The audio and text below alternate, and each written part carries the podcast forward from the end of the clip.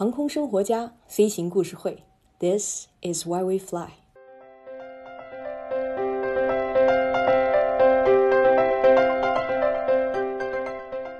七三七这个机型啊，可以说是航空史上赫赫有名的机型了。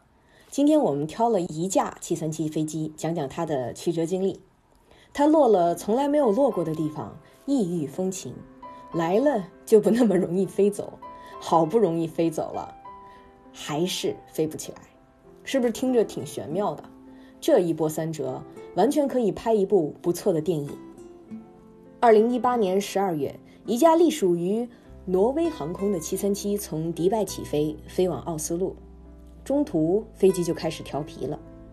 飞行员马上发现有一台发动机的滑油出现了警报，在只有一台发动机正常运转的情况下。飞机安全降落在了设拉子 （Shiraz），这是什么鬼地方？也管不了那么多了。乘客的平安是第一重要的。这架飞机上的旅客在没有签证的情况下降落在了伊朗，没错，就是伊朗。没有签证是个大问题。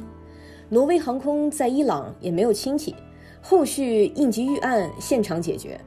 经过了一个小时、两个小时、三个小时、四个小时的等待，乘客们终于上交了护照，被运送到了一个酒店。听起来像是飞机备降或者是呃紧急操作之后的常规操作，其实这里头满是新奇的故事。旅客们被封锁在那个酒店里，虽然是豪华酒店，但是大门不出，二门不能迈，没有签证，寸难行。这趟航班原本是廉价航班，好不容易留守的这个酒店是星级豪华酒店，是时候大吃大喝压压惊了。这可是难倒了老家是爱尔兰和苏格兰的朋友们。大家知道为什么吗？伊斯兰国家禁酒，他们喝不了闷酒，就只好好好的睡一下。但是头疼难忍，想着去对面的药店买个药吃，但是。由于没有签证，不能出酒店大门，也只能望药兴叹了。第二天，挪威航空调运了另外一架飞机来接他们，继续飞往奥斯陆。乘客们欢欣鼓舞。出酒店的时候，又出现了幺蛾子。乘客中有不少的女性乘客，在伊斯兰国家，大家都知道女性是需要围上头巾的。临时找不到头巾，一筹莫展。热情的酒店前台有妙招，他们找了不少旧床单。于是，这些非伊斯兰国家的女士们围着旧床单，终于登上了去往机场的摆渡车。到了机场，设拉子的人民把他们当明星一般，又是送花，又是送冰箱贴的，还要说什么在马蜂窝上，也就是呃他们的 Trip Advisor 上面给这座城市还有这个机场写好评。瞧瞧这热情好客的伊朗人啊！换的那架飞机正常起飞了。进入了巡航阶段，不时传来了机长广播：“尊敬的女士们、先生们，由于本次航班的起飞人数多于原航班人数，飞机将在半小时之后备降伊朗。”顿时，客舱中爆出了笑声。一飞机的乘客已经变成了患难与共的朋友们，他们谈笑风生地完成了这段传奇的旅途。别忙。命途多舛的七三七还没结束呢，别忘了那架故障飞机还在热情的设拉子。修飞机可不是什么简单的事情。伊朗在美国的经济制裁之下，修飞机找备件全都难于上青天。由于伊朗的核问题，伊朗不能采购任何美国制造的占比超过百分之十的产品，这可难倒了挪威航空。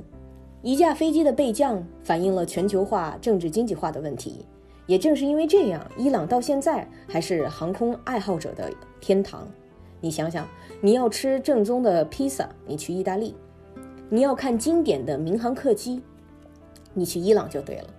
上期我们讲到追飞机的人，不知道有多少这些人，呃，不知道有多少想追飞机的人想自己出现在这次航班上呢？有很多飞机七零七、七二七在伊朗仍然在役。这算是一种时光的机器，穿越了时空，定格了时光。然而这架七三七啊，实在是太惨了。在二零一九年二月七日，也就是说将近快一年前的时候，NPR 播放的《迷失飞机》节目中，它还没有飞走。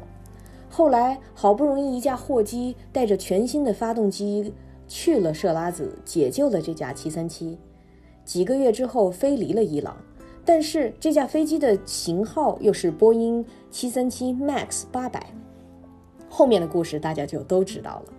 现在这架飞机还在哥本哈根，禁飞令不解，他可能要在哥本哈根陪着小美人鱼铜像看潮起潮落了。今天的节目呢，取材于 NPR 的《迷失的飞机》，这里是飞行故事会，This is why we fly，咱们下期再见。